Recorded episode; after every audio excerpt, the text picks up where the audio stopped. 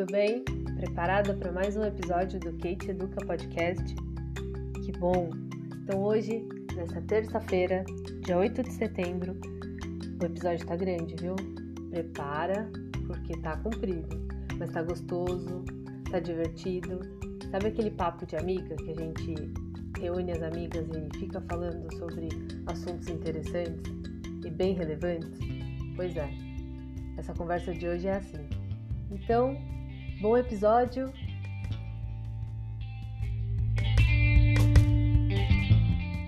Com a participação especial do Antônio. Oi! meu filho de 11 anos. E hoje a gente recebe e três pessoas tão incríveis que o Antônio não podia ficar de fora. Ele, quando ele soube que era que eu ia conversar com essas três pessoas tão especiais, ele fez questão de estar aqui ouvindo, né, Antônio? É. Porque ele convive muito com, com, com as mensagens e, e com tudo, e, e tem já uma ligação com uma delas.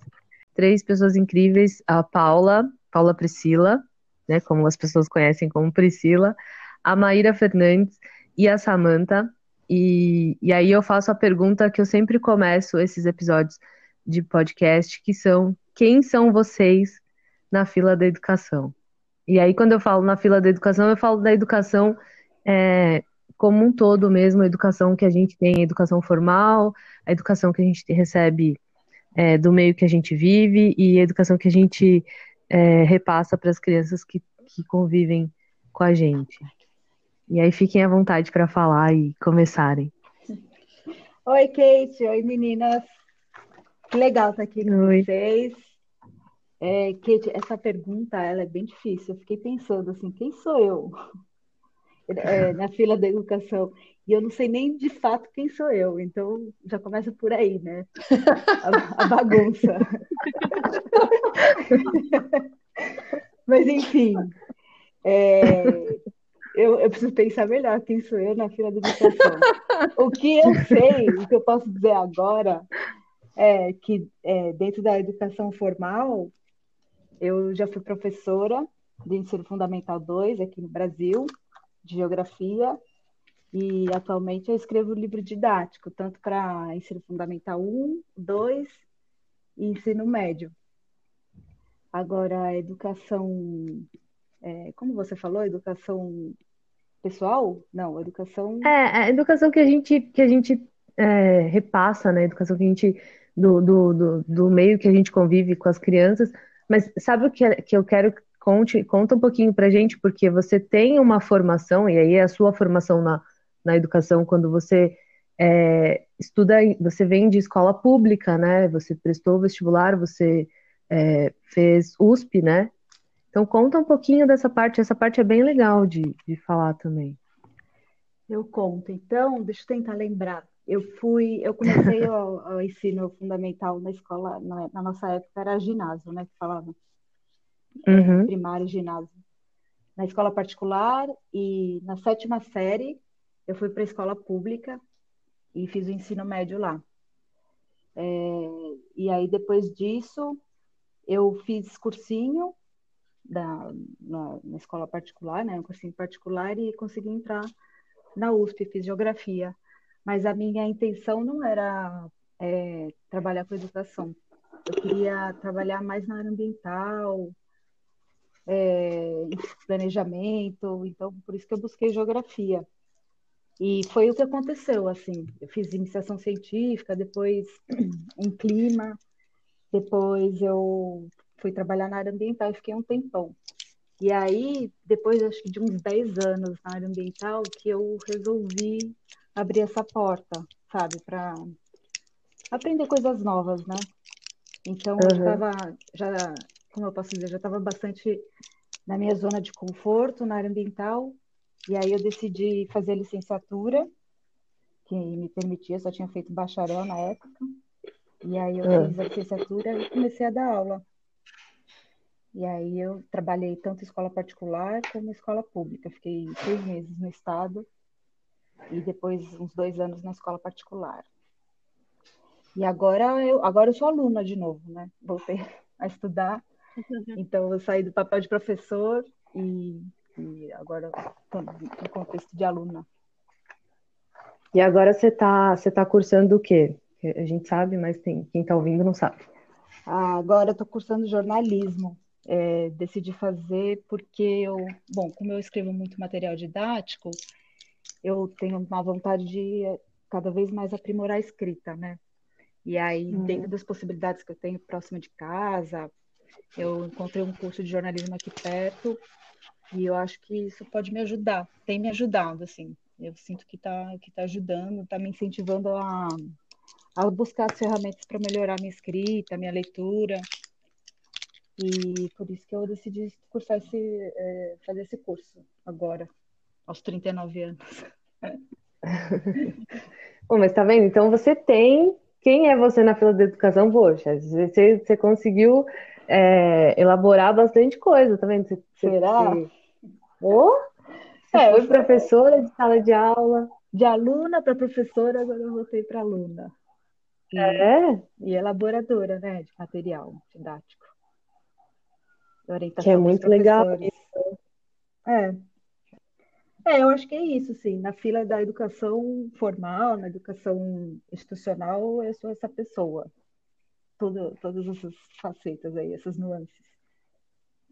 Agora, e na educação. Então, aí já é um problema, porque eu, eu decidi não ser mãe, né? Eu optei por não ser mãe. Uhum.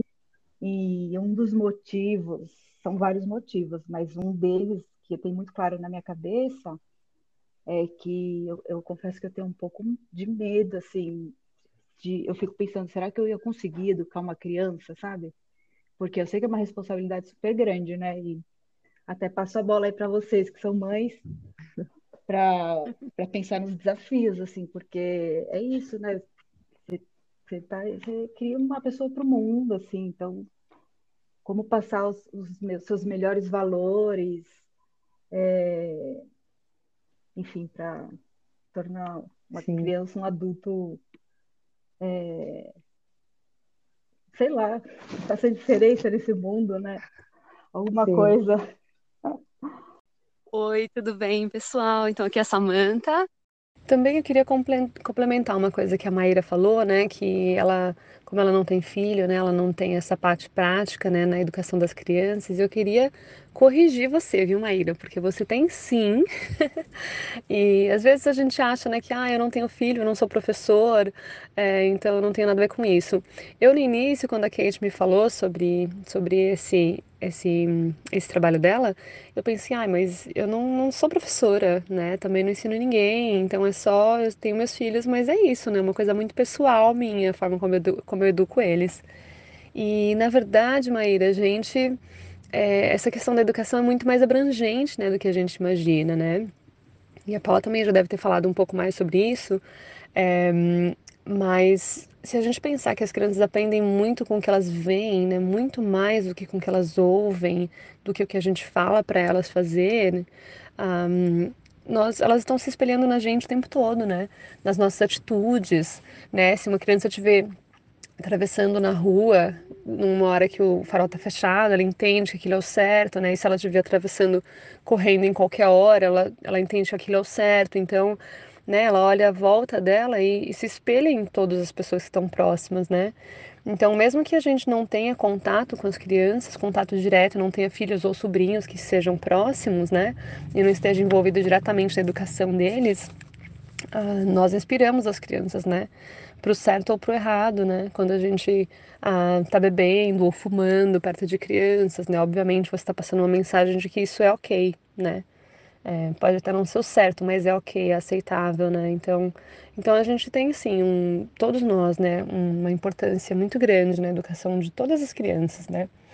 Eu, eu li uma vez uma frase que eu gosto muito, é que ah, os filhos são filhos de todas as mães, e eu acho que essa frase, nossa, define o que eu quero passar para o mundo, sabe? Porque eu tento fazer isso de, de realmente tratar os meus filhos e os amiguinhos deles e todas as outras crianças da mesma forma, sabe? Comigo não tem essa de, ai, tem uma banana, então eu vou dar pro meu filho e a outra criança vai ficar olhando, sabe? Não, vai ser sempre metade para cada um, sabe? Uh, não tem essa de defender um do outro, porque criança é criança, todos eles precisam de cuidado, precisam de respeito.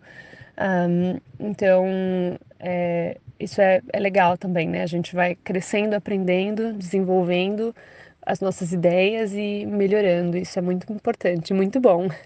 Um, e, bom, em relação à educação formal, eu não tenho nenhuma formação, é, nenhuma qualificação um, específica nisso, né? Eu, a minha área sempre foi hotelaria, turismo, gerenciamento hoteleiro, essas coisas. E aí, o meu último, minha última um, graduação foi em secretariado executivo, que é o que eu faço hoje em dia. Então, eu nunca tive formação para isso. O máximo eu dei aula de inglês.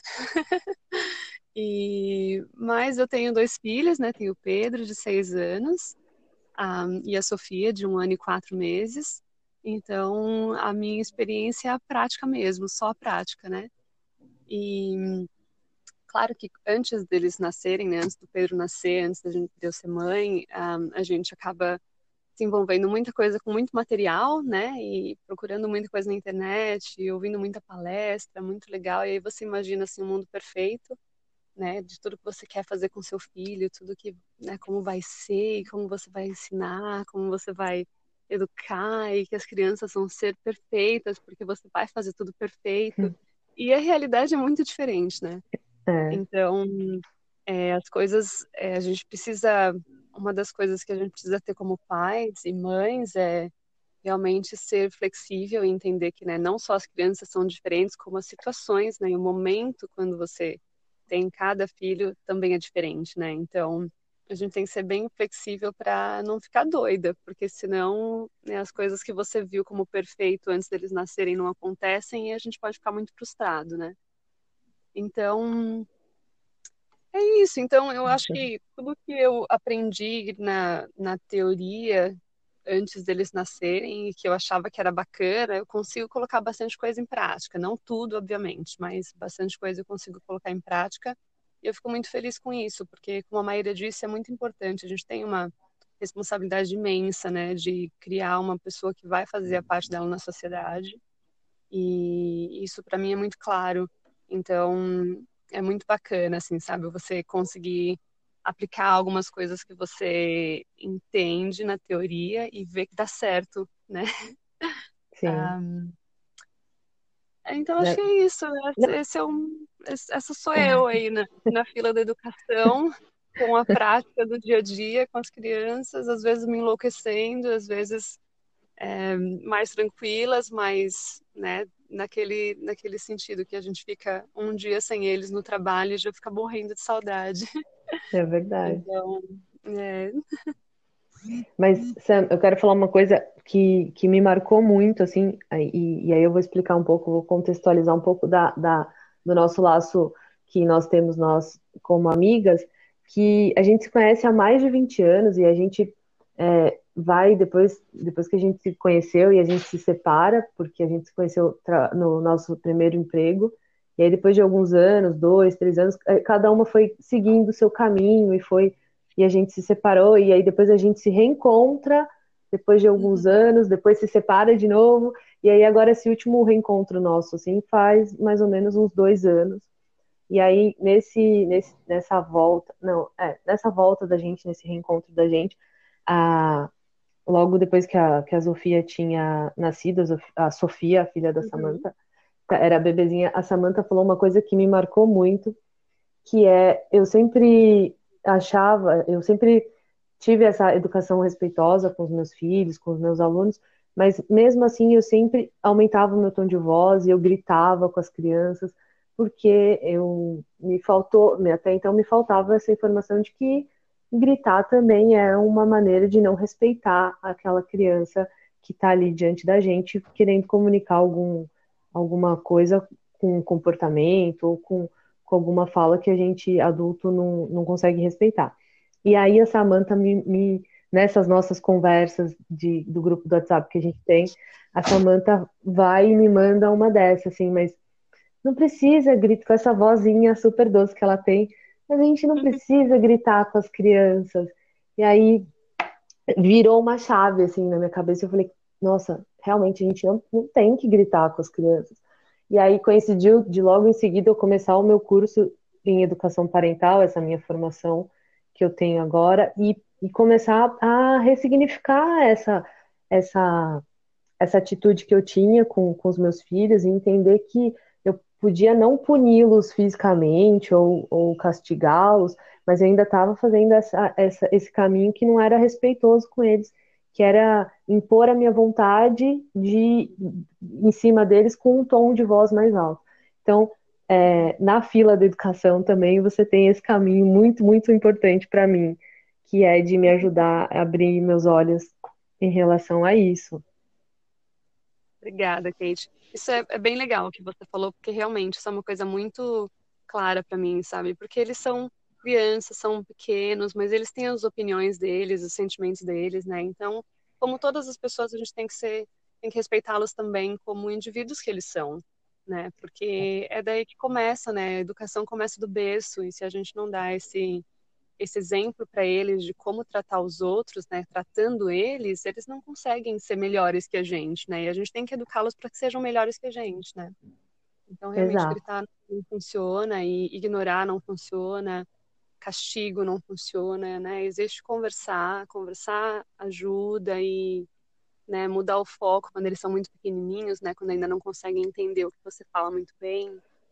Então, tem outras maneiras, né? Existem maneiras e maneiras de educar, então a gente tem que é, realmente se colocar no lugar da criança, né? Às vezes eles estão chorando sem saber porquê, e a gente, se fosse a gente, né, o que, que a gente ia querer? Alguém gritando com a gente, colocando a gente de castigo, ou alguém dando um abraço, né, e falando que tá tudo bem. Então, é...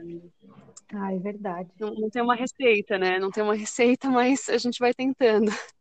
Exato. Então, é, é, essa voz que eu falo que, que é a tal que traz aquela, aquela coisa pra gente que eu falo, nossa, ela tá certa. e aí foi, me ajudou muito, me ajudou muito. E aí a gente chega agora na pessoa que é a Paula, que é a nossa amiga, que o, Antônio conseguiu ficar acordado agora, só até a Paula chegar, porque ele realmente queria ouvir a voz da Paula, mas agora ele já, já dormiu. E aí eu faço a pergunta para você, mas depois, depois, quando esse podcast sair no ar, ele com certeza vai ouvir. E eu faço a pergunta para você, Paula: quem é você, Paula Priscila, na fila da educação? Oi, gente. Salve, galera. Boa noite a todos, a todas, a todes. Gente, então, né? Eu, eu tinha mais ou menos uma ideia, mas depois a Maíra veio com essa contextualização que já me quebrou e eu realmente também não sei quem sou eu.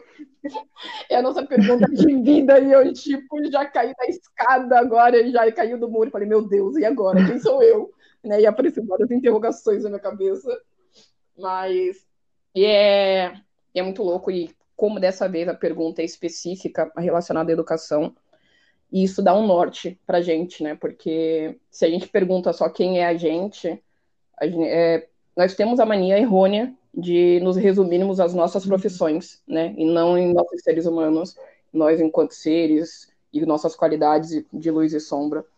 Mas, remetendo à educação em específico, eu consigo falar um pouco melhor, né? Bom, é, meu nome é isso, alguma, né? Paula Priscila, uma galera me conhece por Pris Negro, outra galera me conhece por Paulinha. Eu sou professora licenciada em matemática, pós-graduada em gestão escolar, mestranda aqui na Universidade de Ciências, Faculdade de Ciências Sociais e Humanas, Universidade Nova de Lisboa. Hum, minha, o meu mestrado é em artes cênicas, que não tem nada a ver com matemática, mas tem um pouco a ver com a educação também, nesse sentido, de acreditar que a arte tem esse caminho. Hum, sou professora da rede pública do município de Nova Iguaçu, no Rio de Janeiro. Trabalho na rede pública com, com, com o primeiro segmento, no caso, com a educação infantil e o fundamental, Fundamental 1 Sou idealizadora do Projeto do Bem, que é uma ONG que atende 600 crianças numa área do, de Vila de Cava, que é um bairro de Nova Iguaçu. Sou atriz, sou empreendedora. Sou isso.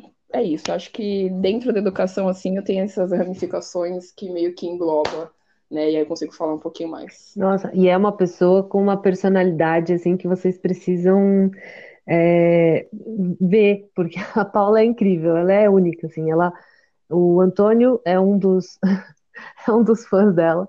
Ah, entre todas essas coisas que, que a Paula falou, agora durante a pandemia a gente é, pensou num, num, como a gente podia ajudar as crianças que, que, que estavam é, sem acesso à, à educação, é, apoio, né, sem acesso ao, ao, apoio escolar, e aí durante esse começo da pandemia a gente criou, é, e a Maíra também faz parte, a gente criou um perfil no Instagram que presta apoio escolar voluntário para as crianças, né?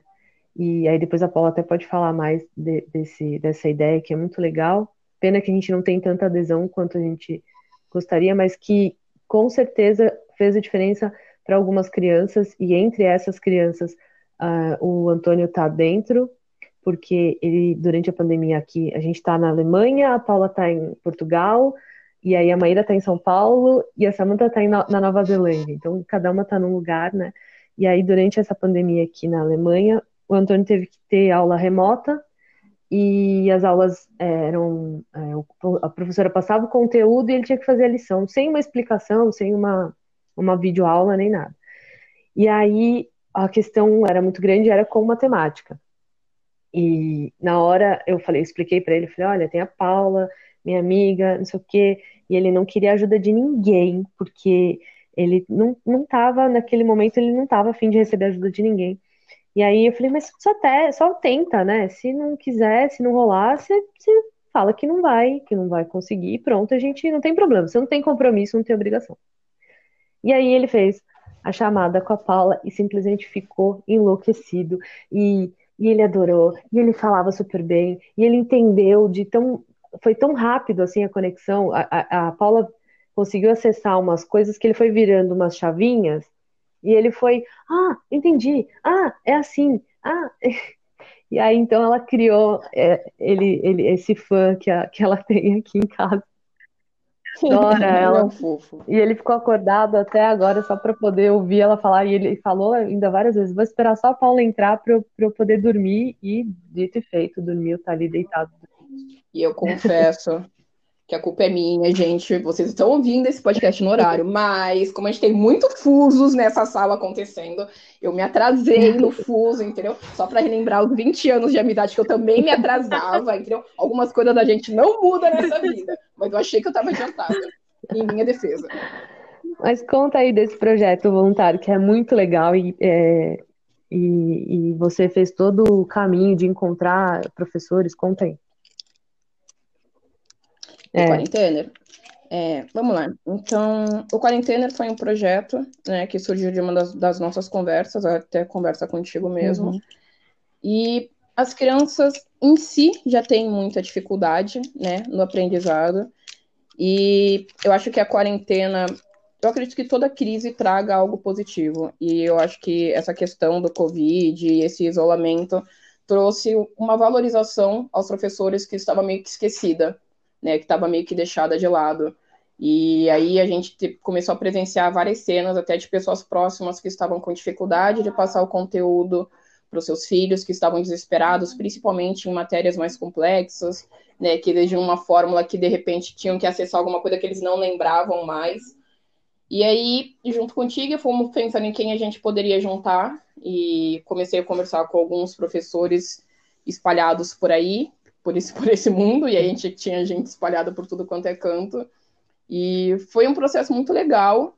Assim, acabou que eu não sei, não, eu não contei, na verdade, né? E depois que alguns países começaram a melhorar, né, a gente teve, teve um, pouco mais de acesso e era um acesso meio privado. Então, assim, eu sei que a gente teve, como eu estava nessa questão de estar tá dividindo, no caso das matérias, e acaba que a matemática e a física é uma matéria que o pessoal tem um pouquinho mais de dificuldade, né? Eu acho que eu tenho quase certeza que a matemática foi a que eu acho que eu mais dei aula, foi, acho que foi aqui nessa questão, justamente. E é engraçado, né? Porque eu sou apaixonada por matemática, e acho que tem muitas matérias que acontecem isso. A gente se apaixona pela profissão porque a gente se apaixona pelo professor. É. Eu tive uma professor, um professor de matemática maravilhoso que me fez entender a matemática. Então, eu me apaixonei pela matemática por esse, por esse quesito.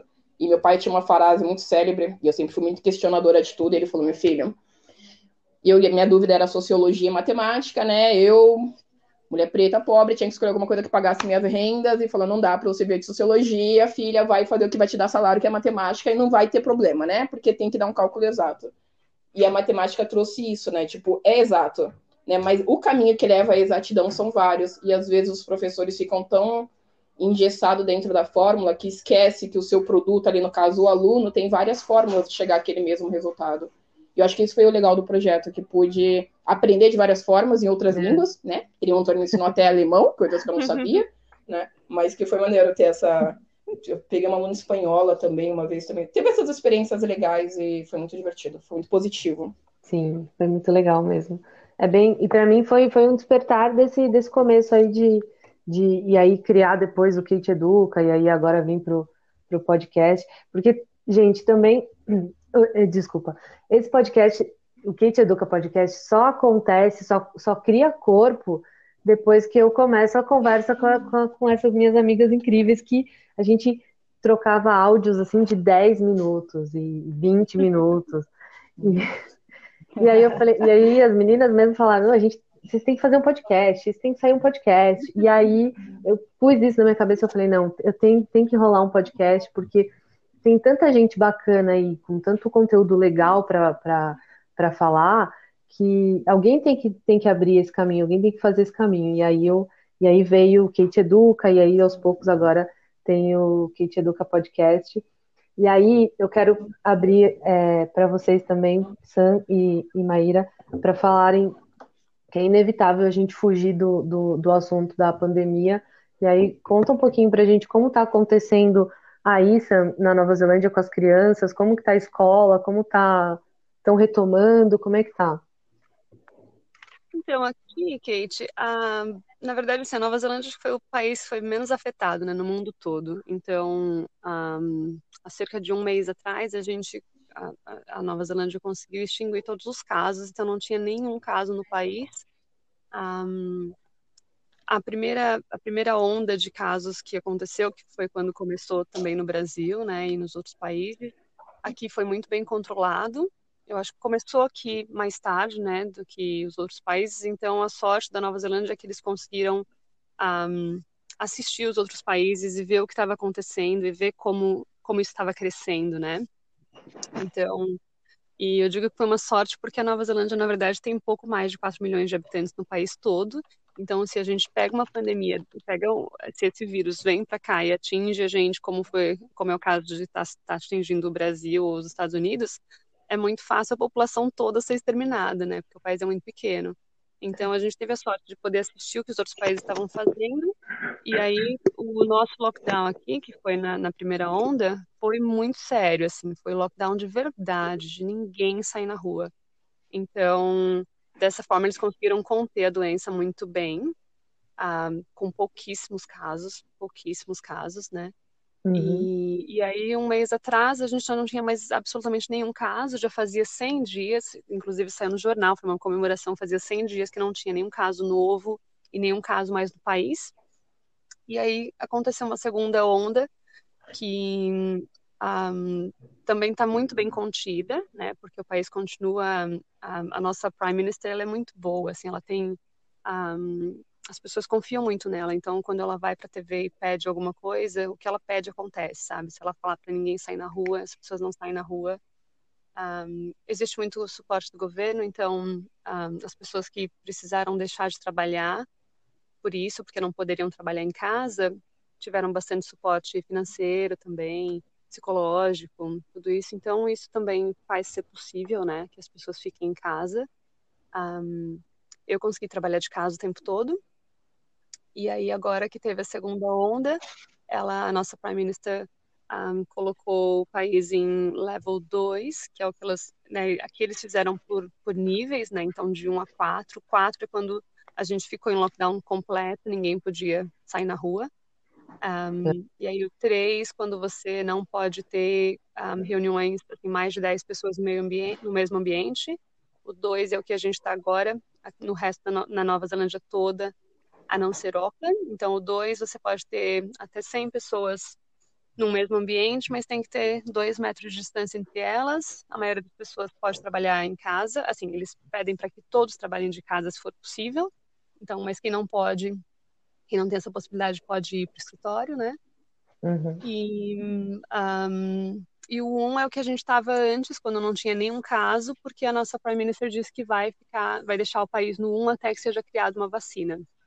Então, um é bem da gente ficar sempre um, notar isso de um, usar álcool gel o tempo todo, lavar as mãos com frequência, coisas básicas de higiene, né? Que a gente Sim. precisa notar às vezes para poder praticar mais, porque senão a gente não lembra, né? Sim, é verdade. Um, e só Auckland, uh, os casos que existem hoje em dia estão em Auckland, que é a, a maior cidade, né? Quando você vem para Nova Zelândia, é lá que você chega. E então Auckland está em level 3, um, no nível 3, né, que eles chamam. Então, então lá as pessoas têm mais restrições, mas uh, os casos não estão espalhando, sabe? E os que os casos novos que houveram são todos do mesmo grupo de pessoas, sabe? Então está bem contido mesmo assim. E aí, na, na primeira um, onda que teve, as crianças ficaram. Nós fizemos uh, o lockdown para a gente foi de oito semanas. E aí, no início, desde o início, o Pedro, né, que já já estava aqui, eles começam a escola com cinco anos de idade, então ele tinha começado já. E aí ele teve aula de casa um, online com a professora. Né, então ela ela criou o grupo e aí todos os alunos entravam. Ela foi organizando horários diferentes para ter cerca de oito crianças em cada turma. E ela fazia aula e passava as atividades, mandava tudo por e-mail para gente, a gente fazia com ele em casa. Então foi assim que funcionou. Agora que a gente está em nível 2, já não tem problema. Então, ele tem aula normal na escola. A única diferença é que a gente tem que deixar ele no portão, né? Então, na, na escola mesmo, ah, no, ter, no terreno da escola, só quem estuda está lá. Então, os pais não podem entrar a não ser que eles vão lá na, na diretoria para conseguir uma autorização específica, sabe? Sim. E, então tá sendo assim, então pra gente foi fácil, né? Não foi, não foi nenhum drama, assim, né? Infelizmente o resto do mundo não teve essa sorte, né? É, mas é porque também a gente está falando de um contexto de um país que, que funciona tudo muito bem, né? Que, que as pessoas respeitam muito bem e que é uma população bem menor, né? Também, se comparado sim, a São sim, é. Paulo. É sim, sim, eu imagino, sabe, quando eu vejo, ah, às vezes, brasileiros ou americanos, assim, dizendo, falando mal do governo deles e de como a pandemia está afetando o país, obviamente é uma coisa muito triste, né? Mas eu acho que mesmo que fosse a nossa Prime Minister daqui, governando o Brasil, ela é excelente, nossa, ela é um exemplo de pessoa, ela se chama Jacinda e ela é maravilhosa, assim, o país todo adora ela, sabe? Inclusive a gente vai ter reeleição e é bem provável que ela ganhe novamente. Mas eu acredito que mesmo que fosse ela governando o Brasil, ela não seria capaz de fazer isso, porque o Brasil tem uma extensão absurda, né? A quantidade de pessoas é imensa e obviamente você não tem como ah, querer que todos sigam a mesma coisa, né? Com certeza aqui teve uma pessoa ou outra ali, né, que não quis seguir o que ela fala, né? Hoje em dia Sim. tem inclusive grupos dizendo que o, o governo está fazendo lavagem cerebral para as pessoas ficarem em casa. Então tem sempre essas pessoas, né? E obviamente ah, no Brasil, como tem muito mais gente, a possibilidade disso acontecer é muito maior, né?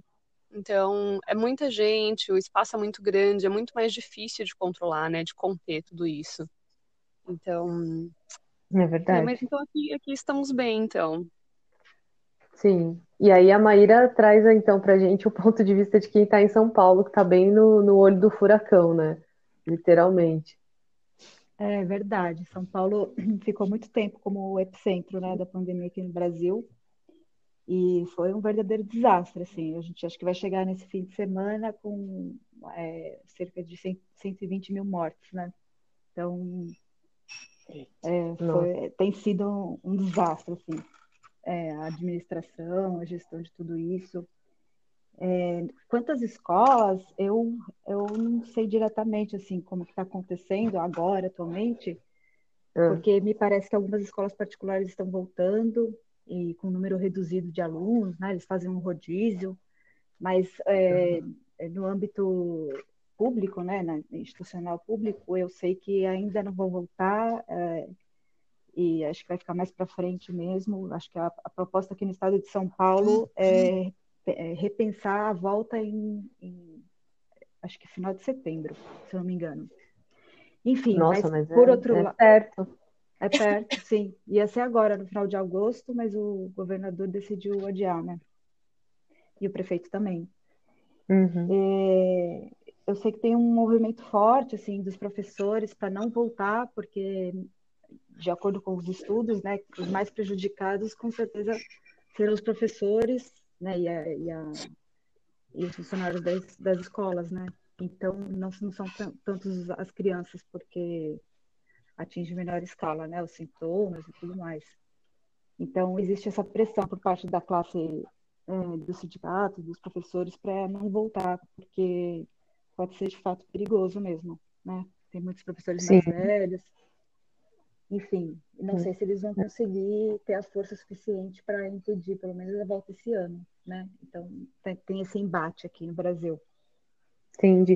É, a gente está falando, a gente está gravando hoje, é dia é, sexta-feira, dia 28, né, de, de agosto, e aí quando você fala que já querem voltar em setembro, sendo que a gente, que aí em São Paulo tá, no Brasil, né, tá com esse número tão alto de, de pessoas, é, que, de vítimas, né, é, então é, dá um medo, né, eu fico pensando assim, como, como funciona a cabeça das mães e das professoras também, que quando reabrir, que segurança que a gente vai ter, né, de, de receber o aluno em sala de aula, de mandar o filho para a escola, isso eu acho que, que deve permear a vida de todo mundo, o pensamento de todo mundo nesse momento, né? É, eu acho que sim. É, já saiu uma pesquisa, né, que a maior parte dos pais e, e dos professores, inclusive, é contra mesmo a volta.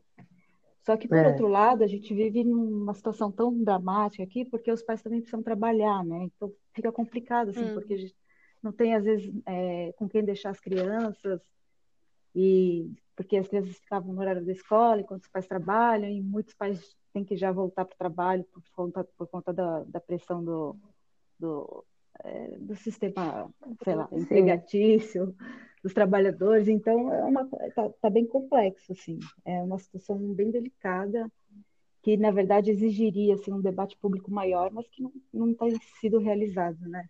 É mais pela força assim hierárquica de quem re realmente precisa trabalhar e se virar com as crianças, né? É, tem um dado que, tinha, que eu queria que eu tinha anotado aqui para te falar, peraí, deixa eu ver se eu acho.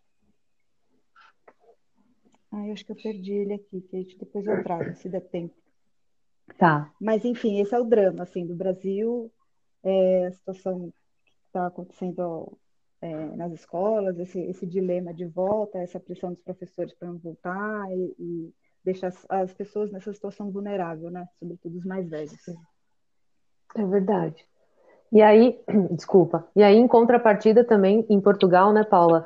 Eu acompanho bastante aqui é, o Euronews é, de Portugal, que, que é, fala em português.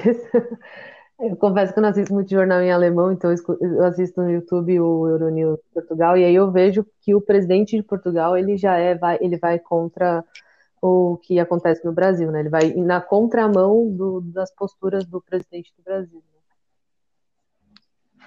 Sim, sim. E durante essa pandemia, né, esse processo todo da educação foi uma parada que. Uma situação assim que eu me surpreendi, né?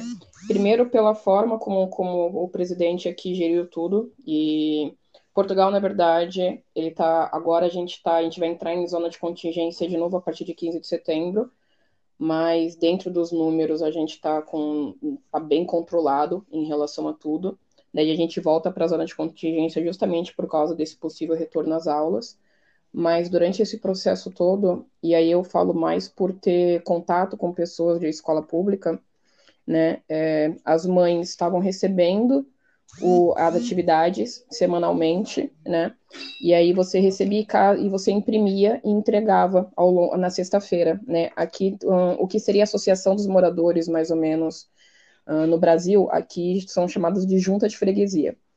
E aí teve, caso você não pudesse imprimir as atividades para fazer com seu filho, você passava, você comunicava a escola, e aí você passava na junta da freguesia, que ia ter um envelope lá com o nome do seu filho, com todas as atividades impressas.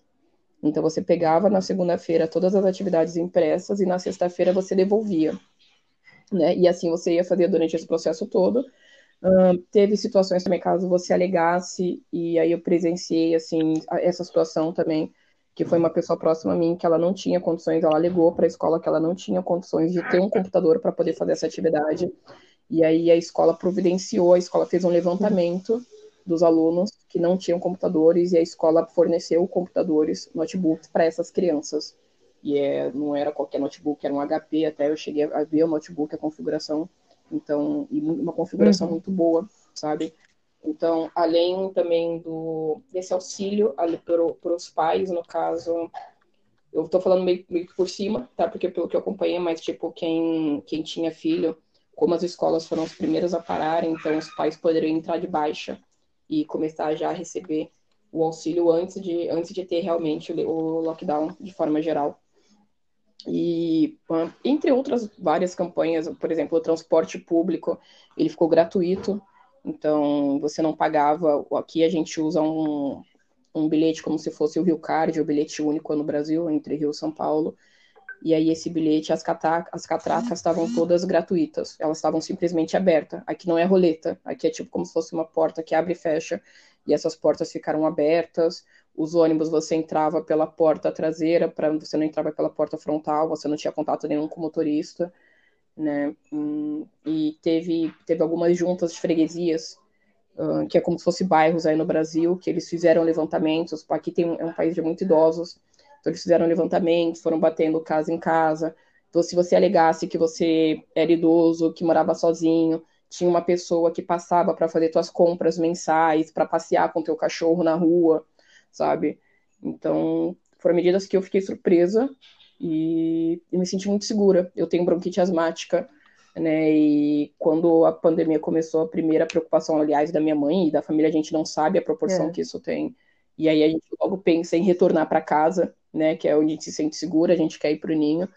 E pela situação que estava no Brasil, e aqui bateu primeiro, e graças a Deus Portugal só tem fronteira com a Espanha, então era deu para acessar muito uhum. esse acesso, né? Eu me mais segura aqui em Portugal, né, com a crise toda, mesmo estando longe da família, do que estando no Brasil, né? Eu gostei muito das medidas, assim, eu tirei realmente o chapéu por ver diariamente medidas de todos os cantos em que presidente, até o presidente teve um episódio, eu não sei se ele foi uma aula só, mas eu sei que ele também, porque as aulas eram hum. pela TV. Né, você tinha o horário e era uma aula, tipo, todo mundo entrava em determinado horário para assistir aquela aula, de acordo com o seu ano. E até o presidente deu aula, sabe?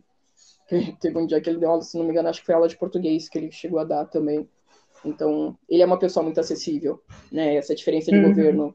Há 15 dias atrás, ele salvou duas pessoas na praia, sabe? Ele estava na praia, duas pessoas estavam se afogando, ele foi lá e ajudou, Sim. sabe? Então, essa forma de governo acessível nos traz uma segurança muito grande, né, dentro das medidas tomadas. E a gente vê a diferença, né, de, de cada país. Pode falar, Má. Não, é só para pegar o gancho aí que a Paula estava falando, da, da, da forma como as crianças estavam conseguindo fazer aula né, remotamente, e saiu o dado que eu estava te falando, que, que, eu mencionei antes, é, uhum. é, uma pesquisa da Unicef que diz que um terço das crianças não tem acesso às aulas remotas na pandemia. E isso, eu achei que esse dado era no Brasil, mas não, é no âmbito mundial.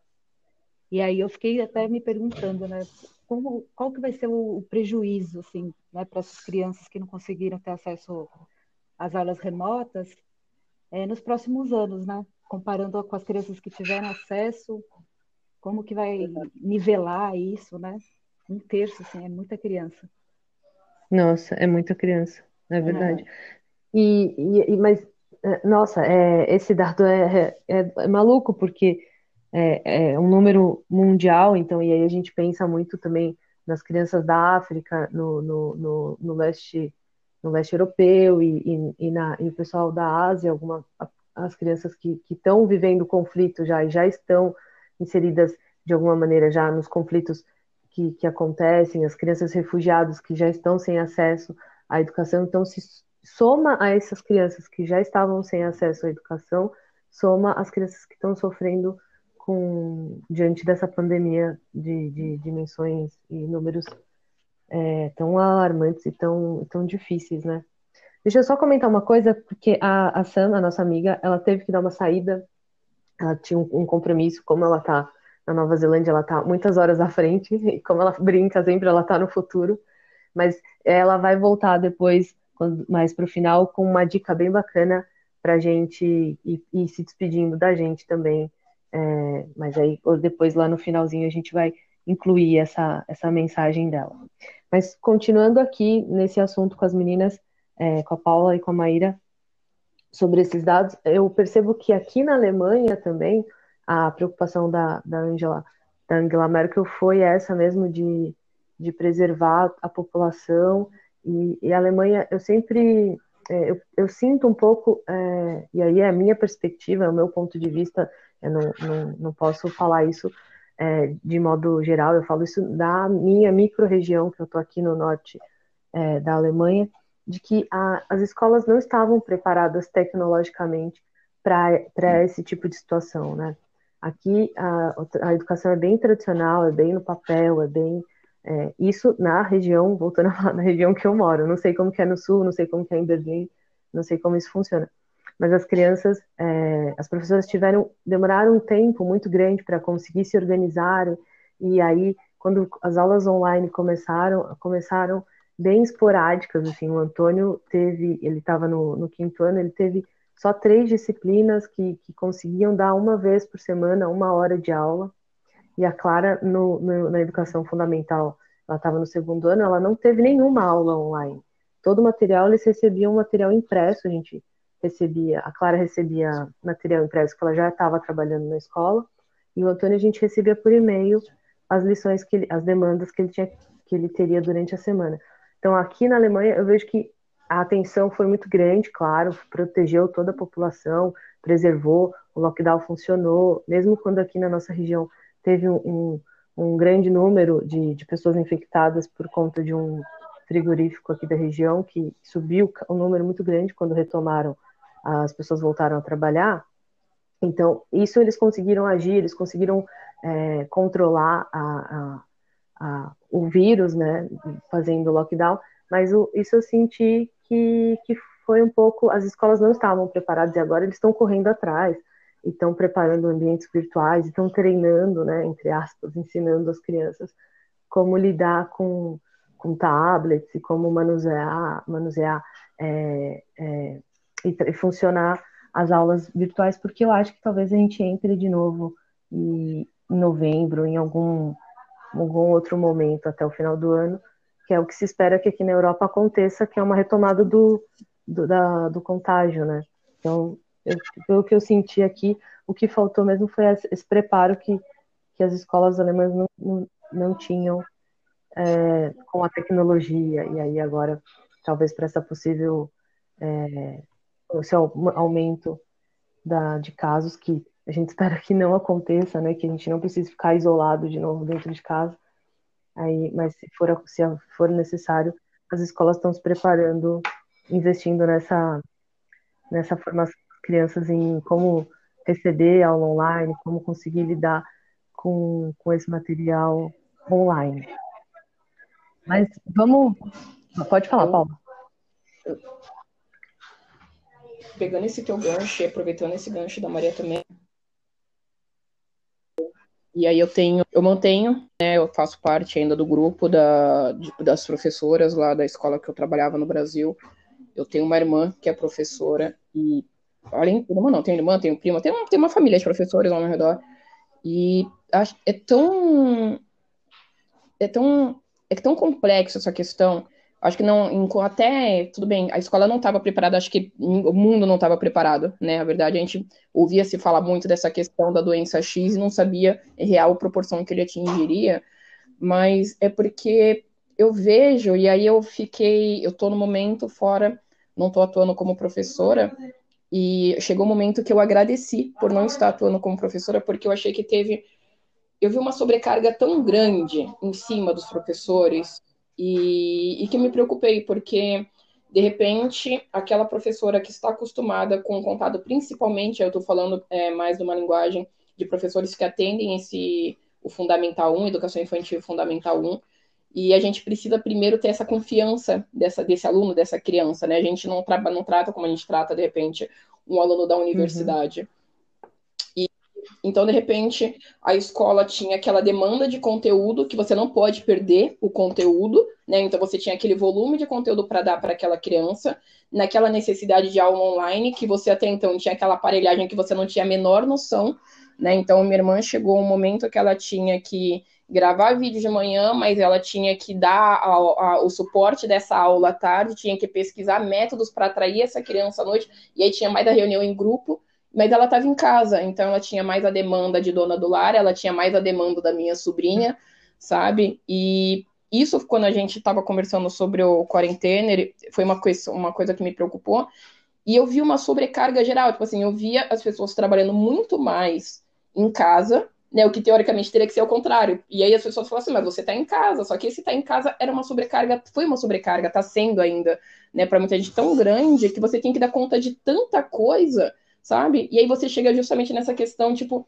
do que está sendo realmente absorvido para essas crianças. Não estou falando em relação à competência das professoras, porque eu acho que eu acredito que foi colocado que dentro quem conseguiu segurar sem emprego, porque eu também vi amigas muito preocupadas em perder o emprego, porque as turmas estariam sendo reduzidas, né? E aí, a partir do momento, porque a escola recebe se tem aluno, se o aluno paga, e eu estou falando enquanto escola uhum. particular nesse sentido, né? Você tem um rendimento na escola particular para segurar o aluno, você segura o professor.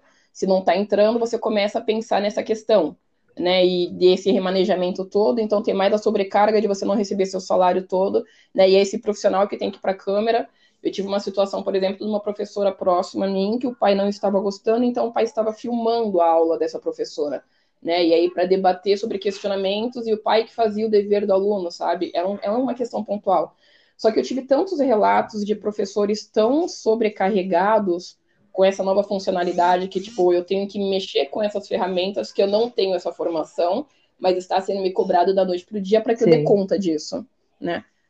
E por sua, por sua vez, tinha as crianças que não tinham aquele contato, aquele carinho todo, e, e aí eu pego um pouco agora para a universidade, que eu faço a minha universidade, por exemplo, artes cênicas, a gente tem muita, tinha algumas aulas mais práticas, e aí chegou nesse momento que eu, a gente viu essa dificuldade também numa faculdade aqui na Europa com professores não sabendo trabalhar uhum. com esse uhum. mundo ciber, sabe? Esse ciber espaço de transformar e, e atingir o aluno enquanto adulto também, né? E aí, quando a gente pensa nesse conteúdo todo, aqui na Europa a gente começa um período, o novo ano letivo começa agora, em setembro, né? E aí, aí esse conteúdo que não foi dado, é, quer dizer, foi dado teoricamente, mas será que foi absorvido pelo aluno? E como que funciona isso em grande escala, sabe? O que, que vai ser cobrado? Ano que vem, se o, se o não sei, né? Se o Brasil de repente volta com a aula presencial agora e depois, mas são dois anos de matéria, porque o aluno não absorveu da mesma forma que absorve, né? Se você tem um rendimento menor, e aí se a gente pega então as crianças que não teve nem acesso a isso, porque aqui em Portugal você ainda poderia ir na junta da freguesia pegar o conteúdo de quem não tinha, mas a gente sabe que no Brasil é. isso não acontece.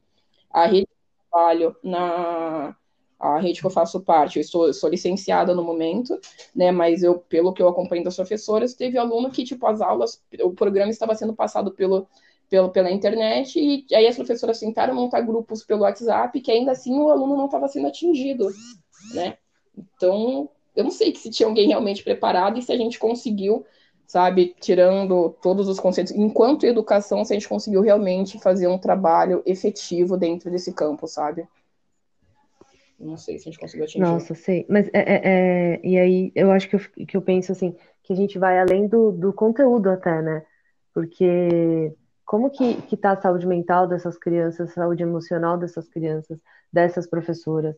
E aí tem essa mãe que também está em casa, que está é, tendo que dar, tem que tem se sentindo na obrigação de dar conta de tudo, que é da aula, de ficar acompanhando a criança na aula online, de apoiar a criança, de fazer as atividades domésticas, e aí algumas mães que trabalham remotamente. Nossa, isso é, isso é muito insano, né? É muito maluco a gente pensar isso que está acontecendo. E aí também o que eu, eu, eu, vejo quando você fala que aí também na universidade é, em Portugal, os professores também né, não estavam totalmente preparados e conectados. E aí, Má, guarda que eu quero saber como é que está aí também a sua universidade. Mas eu vejo, em contrapartida, as professoras do Brasil se desdobrando e, e procurando se formar em, em, E são professoras que, imagina, não tinha noção nenhuma, como eu também não, não tinha nenhuma ideia antes de começar a trabalhar com, com, com comunicação, assim, fazer vídeo e tudo mais. São pessoas que, como nós, como eu, não, não tem ideia de como editar um vídeo, de, de fazer, e, e elas estão buscando essa informação, e aí eu vejo conteúdos de professoras da educação infantil que são incríveis, vídeos de, contação de história que você fala, gente, como, como as professoras brasileiras conseguem se transformar e, e mudar. É, é, é, é incrível do brasileiro, né? Isso a gente tem, é muito incrível. E aí, Má, conta pra gente como que, como que estão as suas aulas, é, como você faz faculdade, como é que funciona essa tecnologia? Funciona?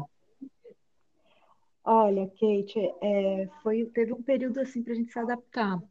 Só, antes de, de entrar nisso, só queria hum. puxar, é, voltando ao que você falou da, da situação dos professores, aí, né, né, de, de, ter esse processo criativo, e fico uhum. pensando também nos pais, é, que às vezes ficam responsáveis por fazer as atividades junto com os filhos, e às vezes é, não, não, se sintam nem preparados para isso, né? Então, imagina o conflito. É, é. O pai tendo, tendo que, que ensinar a atividade para o filho, às vezes não sabe como ensinar, é, não sabe é, usar a ferramenta necessária ali, e vira um, além de ser um conflito é, de aprendizado, também é um conflito familiar, né? Começa a virar briga dentro da família, que a criança não quer fazer lição, que não sei o quê. E, enfim, deve, ser, deve, ter sido bem difícil para muitas famílias. Tem sido, né? Muito difícil. Sim, e nossa, também soube de relatos de muitas crianças que não, realmente não sentiam vontade de fazer aula, né? De ter aula, sobretudo os mais pequenos, os menores, é, do ensino fundamental, né? Do ensino infantil, ensino fundamental 1, que realmente não conseguem ficar tanto tempo prestando atenção, é, é, conectados né, num vídeo ou fazendo atividade, precisam brincar, se exercitar, enfim. E aí é, parece que o aprendizado não estava acontecendo da maneira mais efetiva, né? Ah, Enquanto é. a minha experiência na faculdade é, foi foi o primeiro mês foi como eu posso dizer foi foi um choque hum. não foi um um aprendizado para todo mundo inclusive para os professores né e eu percebi que eu tinha muito mais dificuldade de prestar atenção assistindo a aula online do que presencial. Então, em vários momentos, assim, é, eu escutando a aula, eu percebia que eu já estava em outro lugar, né? Porque parece que quando não tem esse contato visual, é, você se expressar e você ouvir o professor, ouvir os outros colegas, é, é mais fácil de você se desconectar, né? Do conteúdo, da situação. Então, em muitos momentos eu me via já em outro lugar, não estava mais prestando atenção na aula, ou então já aproveitava para fazer outra coisa ao mesmo tempo e não é da mesma forma, né? Então, eu, eu acho que eu sou da turma ainda do, do presencial. que o, o, aprendizado ocorre mais efetivamente no, no contato direto, sabe? Sim. Então, acho que tem sido um desafio para todo mundo. Mas, enfim, a faculdade é, tem usado uma plataforma que o professor, é, todos os alunos conectam, conversam pelo chat. É, isso para mim eu, eu preferia que a gente, a gente se visse, né, usasse a câmera, o microfone, mas não, é, é tudo através de um chat. E aí fica aquela confusão, né? Fica todo mundo falando, escrevendo ao mesmo tempo, às vezes não dá nem para participar direito. E a aula acontece dessa forma, assim, online. Então, as práticas, de fato, elas não. As práticas do dentro do jornalismo não têm acontecido, né? E também foi, tem sido um aprendizado para mim, por exemplo, fazer trabalho em grupo, porque a gente não pode se reunir pessoalmente, então eu, tudo, to, todas as conversas é por meio do WhatsApp ou por e-mail. E, e tem sido um aprendizado grande, assim, trabalhar em grupo dessa forma que mais? Mas, fazer as mas, provas online. Nossa, é verdade. Eu, eu dei aula no semestre passado de português, que eu dou aula na universidade aqui. Eu estou, né, como professora de português aqui na universidade aqui próxima. E o nosso semestre, o semestre passado aconteceu online. E eu tinha essa preocupação, mas também é uma turma bem menor, eram nove alunos. mas eu tinha essa preocupação de pedir para todo mundo sempre manter a câmera ligada, e, e aí o microfone não, mas eu sempre pedia para abrir, normalmente eu pedia para abrir o microfone, pra, porque eu gosto, eu gosto muito dessa coisa de, de falar com o aluno e, e perceber o quanto o quanto está difícil, ou o quanto eu estou falando rápido demais, ou o quanto. Porque se a gente não tem esse contato visual, fica difícil. Eu faço as formações para as educadoras e, às vezes, e elas normalmente deixam as câmeras fechadas porque estão em casa. E aí eu fico buscando essa referência de, de um rosto que, que esteja com a câmera aberta para eu ver a expressão que a pessoa está fazendo, né? Durante a minha fala, durante o que eu estou conversando com elas. Porque esse contato é muito importante para a gente, né? E aí, como pessoa, não só como educador também, não só como educadora, mas é, como esse contato visual conecta a gente, né? Conecta as pessoas. É, eu acho que para quem dá aula, para o professor, uhum. é fundamental, porque você consegue perceber como a sua fala está tocando os alunos, se eles estão compreendendo, se eles estão fazendo aquela cara de interrogação. Então, é. é eu acho que é, é, fundamental, deve ser muito difícil mesmo para o professor é, fazer a aula assim como se fosse um, um monólogo, praticamente. Né? Nossa, né? É uma palestra, sei lá, né? Como se fosse. Você não te, você, às vezes você sabe que tem é, várias pessoas ali conectadas com você naquela sala, naquele ambiente virtual, mas como você, como você não ouve a reação das pessoas também, você, você fica nessa. Será que tá Tá fluindo? Será que eu estou conectando as pessoas? Será que elas estão me, me, entendendo? É bem isso mesmo. Desafios, né? e, e, você logo daqui a pouco tem aula, né? Daqui a pouco tempo você vai, você vai, vai entrar na sua aula de hoje é, da faculdade. Exato. É, daqui a pouquinho. Tá, e então para a gente não se estender aqui também e, e, mudar um pouco, só um pouquinho o foco, eu queria ver, eu queria que a Paula contasse para a gente como, na perspectiva de, de, de atriz, né, do seu ponto de vista é, artístico, aí, essa, como você acha que, que vai ser a retomada da, das suas, da, dos trabalhos, né, e você como, você é do teatro, né, Paula, como é que você vê essa perspectiva de como as coisas vão acontecer? Nossa. Como artista, velho, eu acho que eu acredito que estejamos todos pensando em como trabalhar nesse ciberespaço, sabe? É, é uma classe, né? Querendo ou não, a gente depende, enquanto artista, a gente depende das apresentações, né? E, e de criar em cima disso. Aqui em Portugal, por exemplo, já estão. Já tem alguns lugares funcionando e funcionam com 50% né, de, da lotação. Então, é muito complicado você trabalhar. Eu penso muito que se você trabalhar de forma que de, de forma independente, se você não tenha um apoio do governo, né, eu acho muito difícil você conseguir se manter enquanto artista nesse processo, porque eu tenho alguns colegas que estão fazendo algumas lives, estão fazendo, tem alguns festivais que estão acontecendo de forma virtual, né? E alguns acontecem de forma gratuita, outros não, né? E aí é, você paga, no caso, a inscrição e o canal, aquele festival fica fechado em determinado momento. Mas acho que enquanto artista, nesse processo, é mais ou menos isso mesmo, de estudar novas possibilidades. Eu acho que, pegando a fala da ação, ou não sei se, da, não nem qual foi de vocês que falaram, mas que esse, esse prazer que a gente tem de se reinventar é exatamente uhum. isso. Eu acho que a gente está tendo que se reinventar novamente e em todos os cenários, seja no teatro, seja tem alguns artistas né, na música que estão lançando clipes, né, tipo clipes virtuais, mas enquanto artista, acho que no momento, é, porque se você parar para pensar no custo, né, você passa a ter, se você pensar numa sala de espetáculo, você passa a ter 50% do seu custo, né, do seu lucro, na verdade, você tem metade da sala vazia. Então você tem que pensar num novo orçamento, numa nova proposta, reduzir teu gasto ao máximo, isso você contando com a sala, né, que vai, que vai ter essa ocupação. Porque, por exemplo, também tem as pessoas estão com medo, né? A gente não, não se sente à vontade, né? Eu acho que vai demorar um pouco até que tenha uma vacina para que as pessoas realmente se saiam, saiam e se sintam à vontade para frequentar esses lugares fechados. Se sintam seguras, né? Então, o momento é, se sintam seguras para. É, é isso. E não. E olha que tem, pelo, pelo menos aqui em Portugal, eu tenho visto muita campanha, sabe? Os preços estão bem abaixo do, do, do, mercado. E aí, quando a gente para para pensar, quando a gente para para pensar como consumidor, a gente fala, opa, tá baixo, tá, tá, tá mais barato. Né? Quando a gente para para pensar do outro lado, será que você está pagando a conta? Né? Como, como você está sobrevivendo na crise? Portugal fez uns projetos é, de apoio à cultura, e isso foi bem legal, então dá para dar uma segurada, né?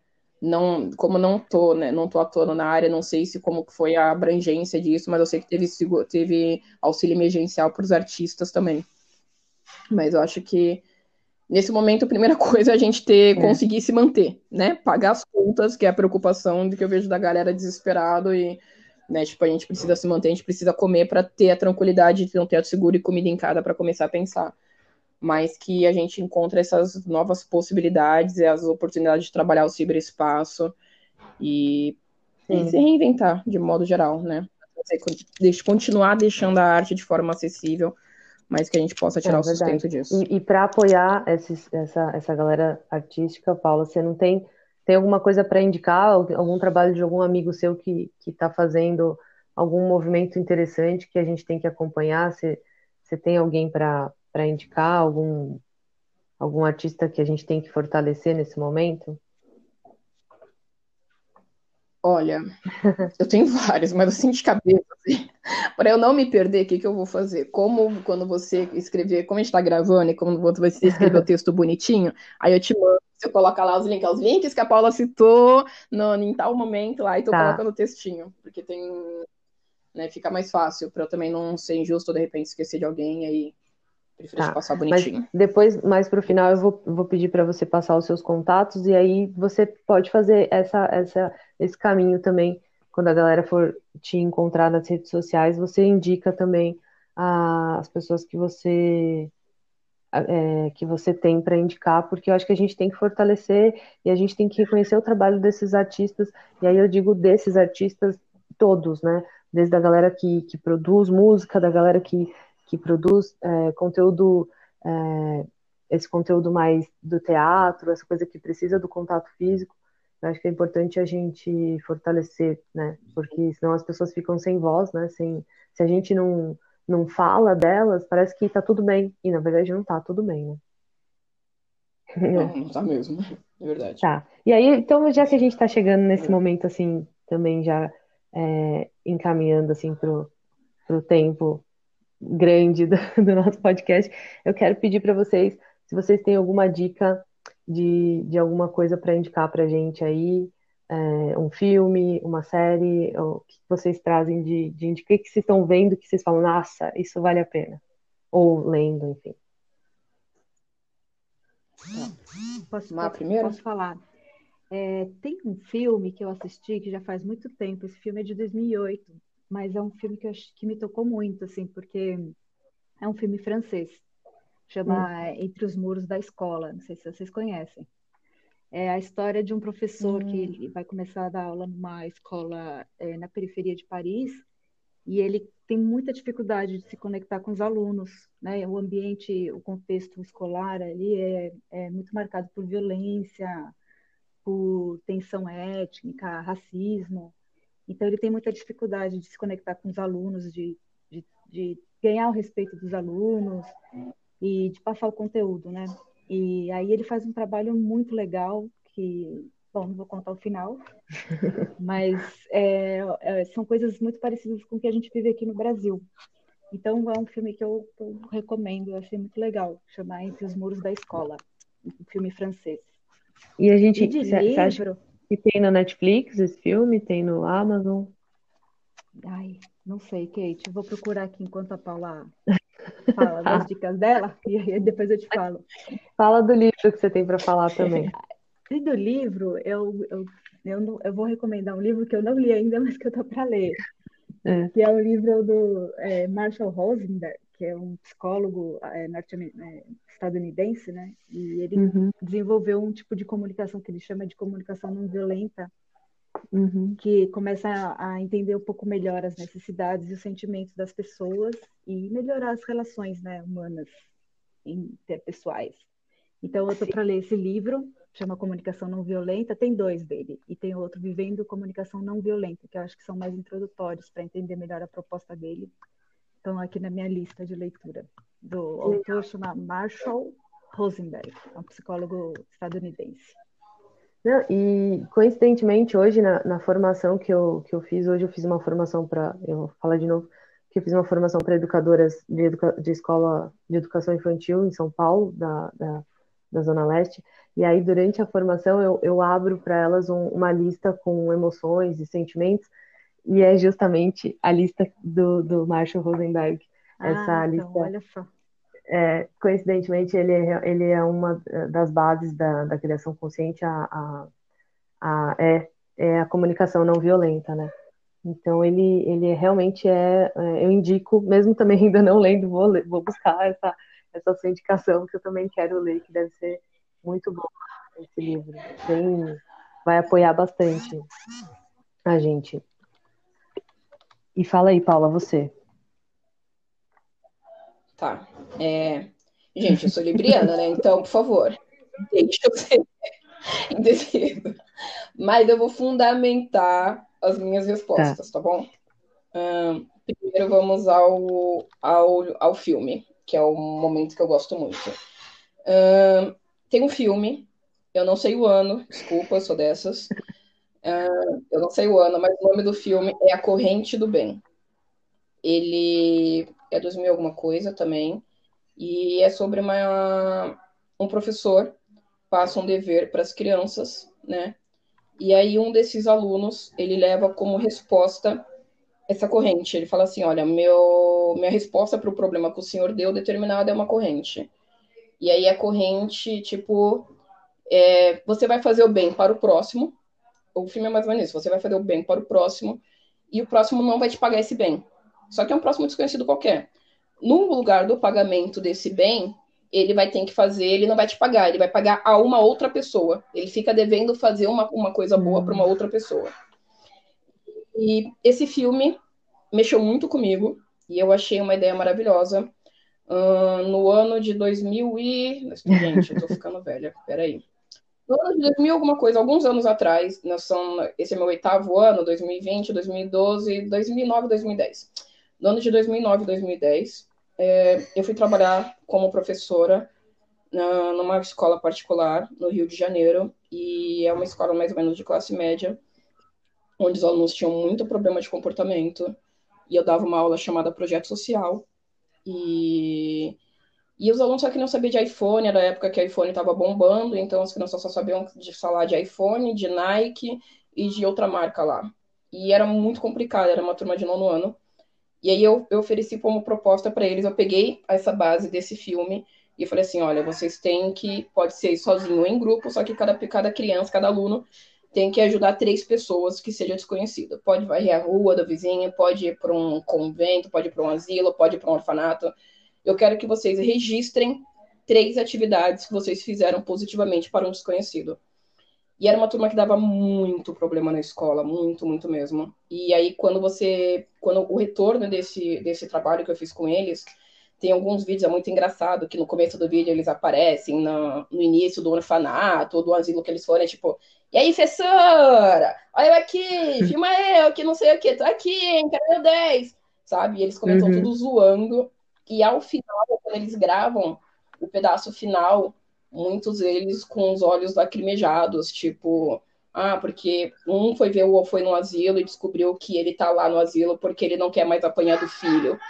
O outro tá lá porque o filho pega o dinheiro dele todo e ele quer ficar em casa, ele quer se sentir presente em alguma coisa. O outro é porque não tem para onde ir. Quem foi pro orfanato ficou de bobeira com a necessidade que eles têm. Quem foi ajudar algumas pessoas de rua sabe? Ficaram, assim, muito impactados. E eles nunca tinham trabalhado com essa realidade.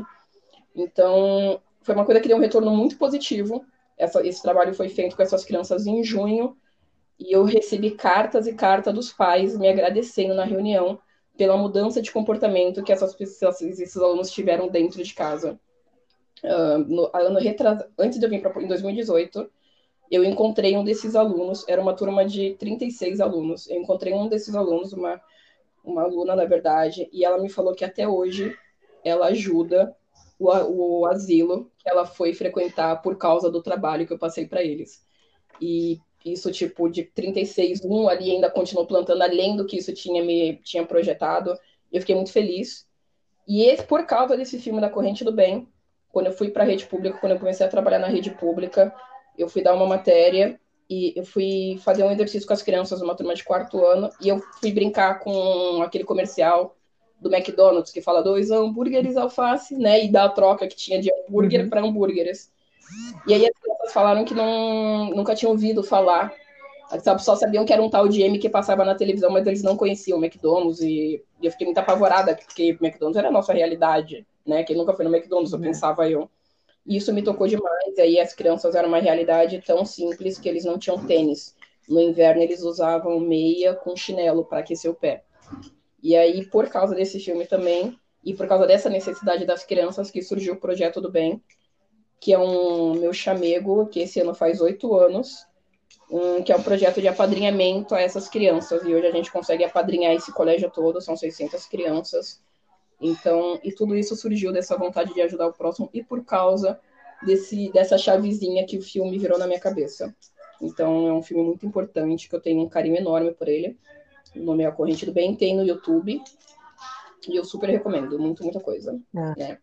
Que legal. Essa é a dica do filme. Aí agora a gente vai uh, abrir para a Samantha contar o dela, mesmo ela não estando aqui. Aí a gente ela vai mandar a gravação da indicação dela e a gente coloca junto. Então vamos ouvir a indicação da Samantha.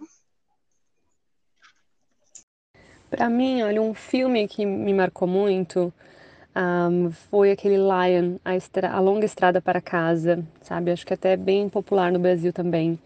E é um filme muito bacana porque ele, para mim, ele exige muito raciocínio, né? E é uma história muito envolvente, assim, né? É, um, é dramático, sim, mas ela, ela te, te convida a refletir sobre a sua jornada e sobre a jornada das outras pessoas. Então, esse é exatamente o tipo de filme que eu gosto.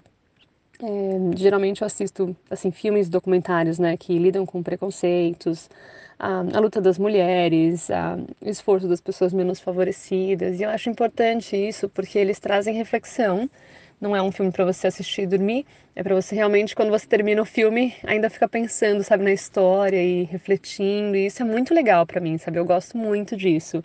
Porque são as realidades que a gente enfrenta, né, na nossa vida, e eu acho importante a gente pensar sobre elas para que a gente consiga mudar alguma coisa.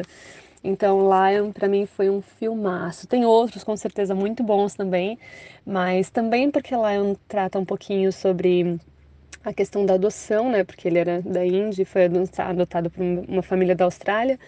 É, também foi interessante para mim porque eu tenho intenção de, de adotar mais uma criança, né? Então foi bem interessante porque juntou tudo. E quanto ao livro que eu recomendo, eu gosto muito de ler, eu leio bastante, mas eu tenho um livro que é o livro da minha vida, que é o livro dos Espíritos, de Allan Kardec, né? um livro da doutrina espírita. E eu li pela primeira vez quando cheguei aqui na Nova Zelândia, já faz 14 anos, né? Uma pessoa me deu de presente. E desde então ele me traz constantes reflexões, sabe? Um monte de ensinamentos valiosos. Um, e o mais importante para mim é que tudo que eu leio lá faz sentido. Um, então, assim, é, é bem legal, porque é um livro de perguntas e respostas e elas são bem lógicas e objetivas, né? E me ajudam muito com a minha reforma íntima, sabe? Tentar ser uma pessoa melhor a cada dia. Um, e assim, com certeza tem muito a melhorar, nossa, muito a aprender, né? Nós ainda somos muito imperfeitos, mas é, esse livro também te ensina que a natureza não dá saltos, né? É um passinho atrás do outro, então a gente tem que ir com paciência e um dia a gente chega lá. Então é o livro que eu recomendo, o Livro dos Espíritos. E aí a gente volta para cá agora com. É, eu quero que vocês é, passem os contatos de vocês, se vocês quiserem passar o contato, é, arroba, enfim, falar, fazer o serviço, vender o produto de vocês, se vocês tiverem. Tá. É, ah, não, calma aí, que eu esqueci ah, do, tá. do, livro. O livro são dois. Uh, e o livro, eu vou. São dois livros que eu acho importante E aí é uma recomendação para as pessoas pretas e não e as pessoas brancas de outras raças em geral, porque eu acho que faz parte da construção uhum. enquanto educador. O livro são, é, do Lázaro Ramos, Na Minha Pele, é um livro que ajuda muito no tornar-se negro e entender esse processo todo de identificação para os pais, esse, né, para os adultos, e para as crianças, Amora, uhum. Amoras do Emicida, que é uma delícia e que agrega muito. Então, deixa esses dois. Uh, meu Insta é prisnegro, né? Dentro do meu Insta tem, agora a gente lança agora, dia 1 de setembro, começa a nossa campanha do Projeto do Bem, por causa do, da pandemia, a gente vai fazer só entrega de uma caixa de bombom, né, para as crianças, para todos os alunos, e a meta desse ano são uhum. 1.100 alunos. Então, peço para vocês, caso queiram participar, caso queiram ver a foto do projeto. Uh, teve alguma alma iluminada que hackeou o nosso Insta antigo, então espero que até terça-feira ele já esteja no ar, um novo Insta, né? Mas me adicionando lá na, na minha página, vocês conseguem ter o link do novo. E é isso, gente. Qualquer coisa, qualquer contato, eu adoro agregar e a gente está aqui para isso. Eu super agradeço a oportunidade. É, se vocês quiserem chamar a Paula para fazer trabalhos, projetos, chamem que ela que ela topa. Eu, eu confesso que eu, eu, vou, eu sou a maluca dos projetos e a Paula topa quase todos os que eu, os que eu faço. então, então, por favor, entrem, entrem no, no Instagram da Paula, arroba Pris Pris Negro, Negro. E, e, e acompanha essa mulher preta, linda, que é, que é necessária na vida de todo mundo, que, que fala tanto e empodera tanta gente aí, e eu acho, eu sou muito grata por ter você, Paula. Eu vou, vou falar de novo, vou repetir milhões de vezes, porque eu sou muito grata de ter você como amiga, e, e você é uma pessoa muito querida e muito especial pra gente. Maíra também, muito, muito querida. A Sam também. Gente, eu, eu, eu amo essas meninas. São pessoas que eu carrego no coração de verdade e que, e que eu estou tendo o grande prazer de receber aqui e conversar com, com vocês. Mas tem alguma coisa para algum arroba para indicar, alguma coisa? Eu tenho Instagram também, é um pouco difícil porque meu nome inteiro, mas aí vai, é o arroba Maíra com I, depois Fernandes, Maíra Fernandes, com S no final, e o número zero. Maíra Fernandes Zero. E é isso. Obrigada, Kate. Adorei o convite, viu? Fiquei muito feliz de participar. Aprendi muito com vocês. E quando você precisar, me chama de novo. Ah, vou chamar com certeza. A gente tem muito assunto para falar. E o Instagram da Maíra também é bem legal. Tem umas, umas fotos lindas, assim, que ela, que ela tira das. Maravilhosa. muito legal, é ótimo. É, ficar viajando, né? Esses dias mesmo você postou várias, várias fotos legais no feed e são, nossa, uma imagem muito louca, muito, muito legal de ver. Obrigada de novo. E aí eu vou vender o meu peixe também.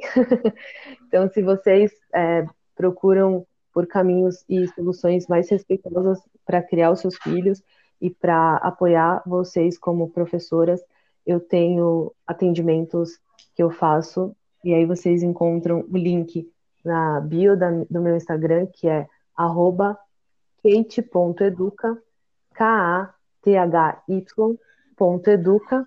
e lá você encontra o link e para os formulários das mentorias, que são atendimentos individuais, para ajudar vocês a sair dessa, desse caminho de punição e autoritarismo na criação dos filhos, e com sempre com soluções respeitosas, e também você encontra o link para forma as formações de educadoras e para as rodas maternas, que agora no dia 5 de setembro vou ter mais uma roda materna. Eu acho que até lá esse podcast, dia 5, esse podcast talvez ainda não tenha ido ao ar, mas entrem e busquem, porque as rodas maternas são é, onde as mães é, são acolhidas e sem julgamento e com muito respeito.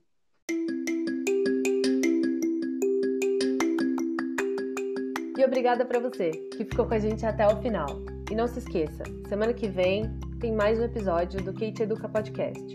E eu converso com Andréa Pimentel. Quem é você na fila da educação? Espero vocês. Tchau!